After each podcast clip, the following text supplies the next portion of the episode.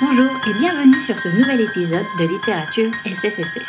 Aujourd'hui, je reviens sur ma seconde expérience en tant que juré du prix littéraire de l'imaginaire Booktubers App édition 2019. Qu'est-ce que le PLIB? Ce prix a été créé pour promouvoir la littérature de l'imaginaire francophone.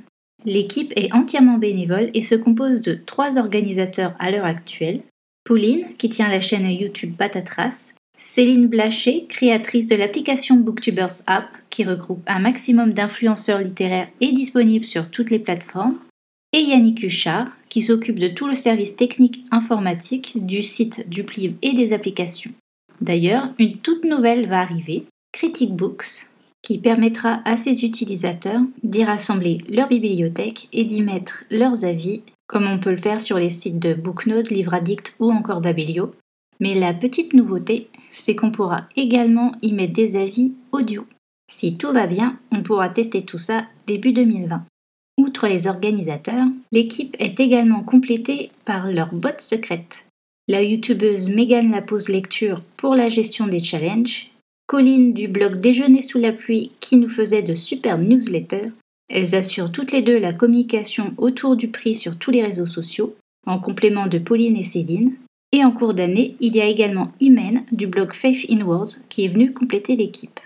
Les jurés sont obligatoirement des influenceurs littéraires, blog, YouTube ou Instagram, et le prix se déroule en plusieurs étapes successives jusqu'à obtenir une liste de 5 livres à lire et chroniquer avant la date butoir, qui était le 15 septembre dernier. La remise de prix a eu lieu le 12 octobre à Paris et il est désormais temps de vous parler des finalistes. Alors, n'ayant pas apprécié le livre gagnant de l'édition 2019, je ne vais pas pouvoir faire comme l'année dernière et garder le gagnant pour la fin. Je n'ai pas non plus eu de coup de cœur. Je vois les qualités des livres que je n'ai pas appréciés, autant que les défauts de ceux que j'ai bien aimés, et je vais vous dévoiler ça tout de suite. Mon classement est donc tout personnel, du livre que j'ai le moins apprécié à celui qui m'a le plus plu. C'est parti. Je commence avec Terre de brume, tome 1, Le sanctuaire des dieux de Cindy Van Wilder. Dans le monde de Mirard, un cataclysme appelé le bouleversement a eu lieu.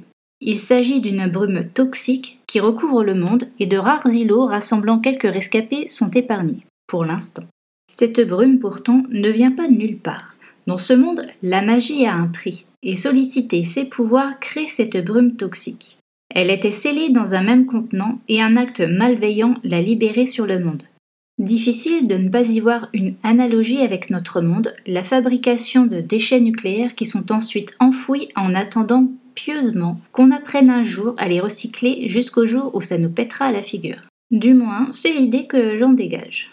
On va suivre deux héroïnes adolescentes, Hera, qui apprend à maîtriser la magie de l'eau, et Intisar, la magie de feu, ainsi que la communication avec les esprits. Détectant la menace sur leur monde, elles vont s'allier pour tenter d'arrêter le coupable.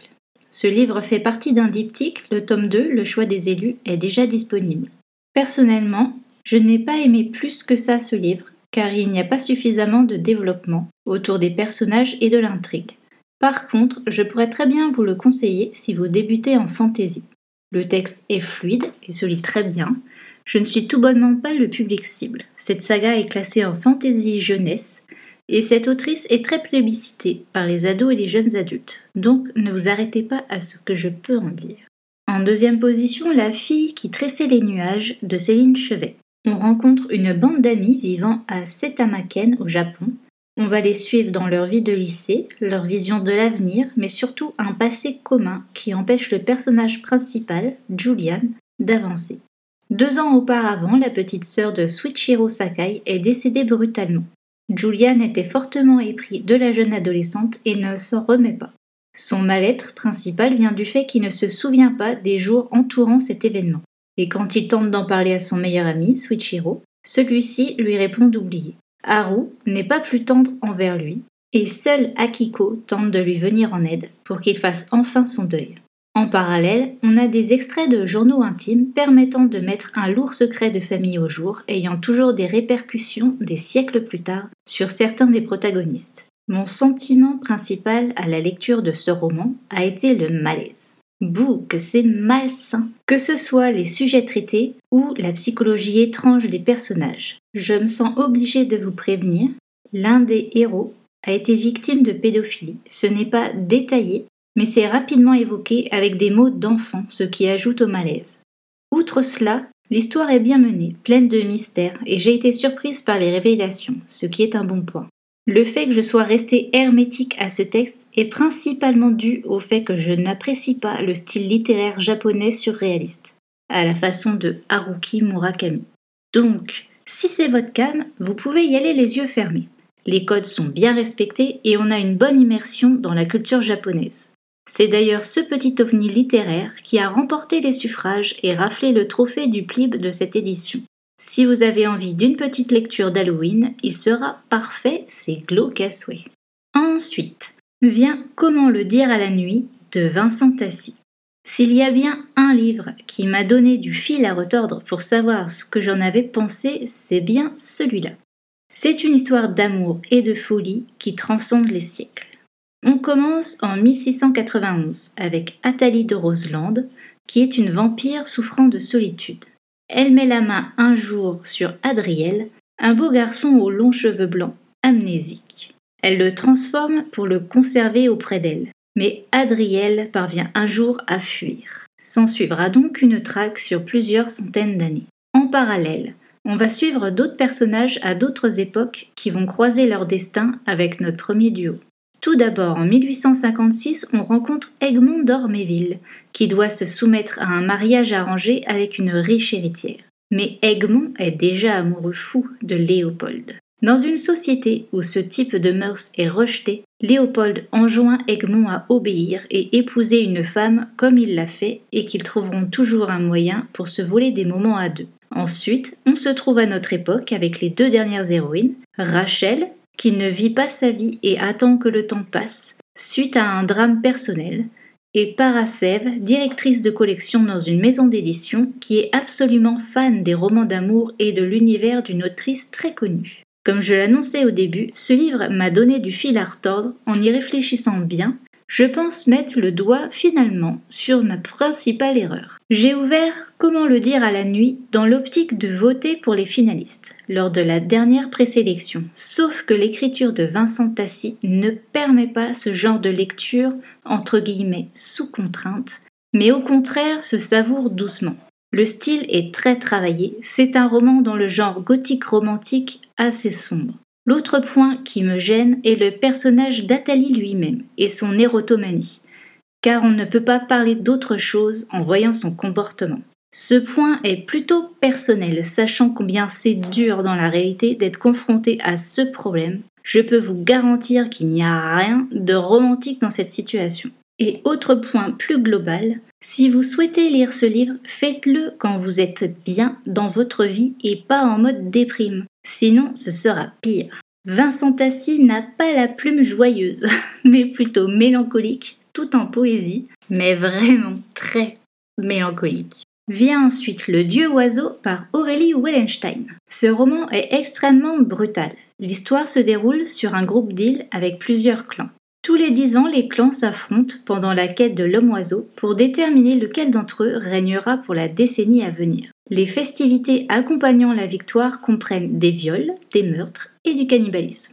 Enjoy. Notre héros, Faolan, a vu sa famille détruite par le clan vainqueur, le bras de fer, et il ne doit sa survie qu'au fils du chef ennemi, Torok, qui le réclame comme esclave. Dix ans ont passé, dix années à subir autant de tortures physiques que psychologiques mais Faolan tente par tous les moyens de participer aux sélectifs qui détermineront quels guerriers participeront pour la quête. Sa condition physique est déplorable. Mais si Torok gagne, il sera son sacrifice. Torok lui ouvrira la poitrine pour lui arracher le cœur. Torok a hâte d'y être. Faolan beaucoup moins. Ce genre de pratique et toutes les croyances développées par l'autrice ne sont pas sans rappeler la mythologie aztèque. Dans ce récit, la psychologie de notre héros est très travaillée. Son ambivalence vis-à-vis de son tortionnaire, son besoin affectif face à cet homme qui est un substitut de famille mais qui suscite tout autant une haine féroce, les fêlures psychiques après ces dix années de traumatisme qui nous sont dévoilées peu à peu, le fait que Faolan avance, vacillant, sur le fil séparant la raison de la folie. Le texte se lit bien et très rapidement. Il y a beaucoup d'action. Mon bémol irait peut-être du côté de la conclusion, un peu déconcertante, et des prouesses physiques accomplies par Faulan, malgré une condition faiblarde soulignée dans le roman à plusieurs reprises. Ce qui fait que ça manque un peu de crédibilité. Mais personnellement, j'ai préféré le comprendre dans le sens où le mental peut tout et transcende les capacités physiques dans les moments de stress. On en vient au petit dernier, Rouille de Florian Soulas. Nous sommes à Paris en 1897.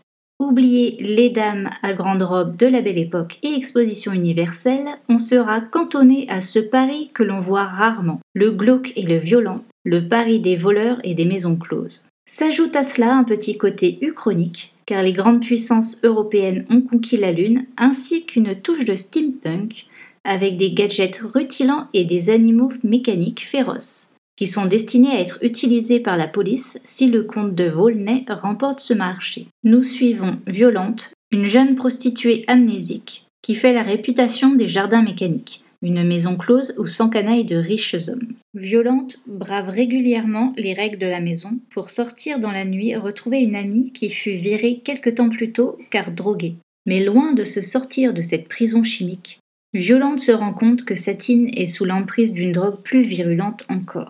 Un jour, Satine disparaît et son corps est retrouvé atrocement mutilé. Léon, le proxénète en chef, tente de découvrir qui tue ses filles et surtout qui vend cette drogue hautement addictive, la rouille. Violente va tout faire pour participer à l'enquête afin de découvrir ce qui est arrivé à son ami et par la même occasion tenter de retrouver une trace de son passé. Rouille fourmille de détails ajoutant au côté sombre de l'histoire. Le style est fluide et l'histoire bien rythmée. J'ai hésité longuement lors du vote final avec le dieu oiseau avant d'opter pour celui-ci. Et comme ce dernier, j'y note quelques défauts comme un certain manque de profondeur dans la psychologie des personnages et quelques incohérences, comme un chef proxénète bien trop sympa et un bras droit ancien gamin des rues s'improvisant chirurgien et de manière plutôt efficace. J'ai bien aimé la fin, même si l'autrice aurait pu aller beaucoup plus loin en tuant quelques personnages supplémentaires. Mais dans l'ensemble, c'était une super lecture. Et il me tarde de découvrir comment Florian a progressé dans son style avec son second roman, Les Noces de la Renarde. C'est ainsi que s'achève ma deuxième année de juré du PLIB. Je ne réitérerai pas pour l'édition 2020 par manque de temps, mais je n'hésiterai pas à suivre l'actualité du prix et continuerai à les soutenir lors des financements participatifs pour que le projet aboutisse chaque année pour une belle remise de prix. J'espère que vous avez passé un beau mois de l'imaginaire. Pour moi, c'est toute l'année. Et je clôturerai ce mois-ci avec ma participation pour la première fois aux Utopiales, un salon spécialement dédié à la science-fiction à Nantes et qui se déroule du 31 octobre au 4 novembre. Voilà, Littérature SFFF, c'est fini pour aujourd'hui. Je vous retrouve dans un mois et d'ici là, bonne lecture. Salut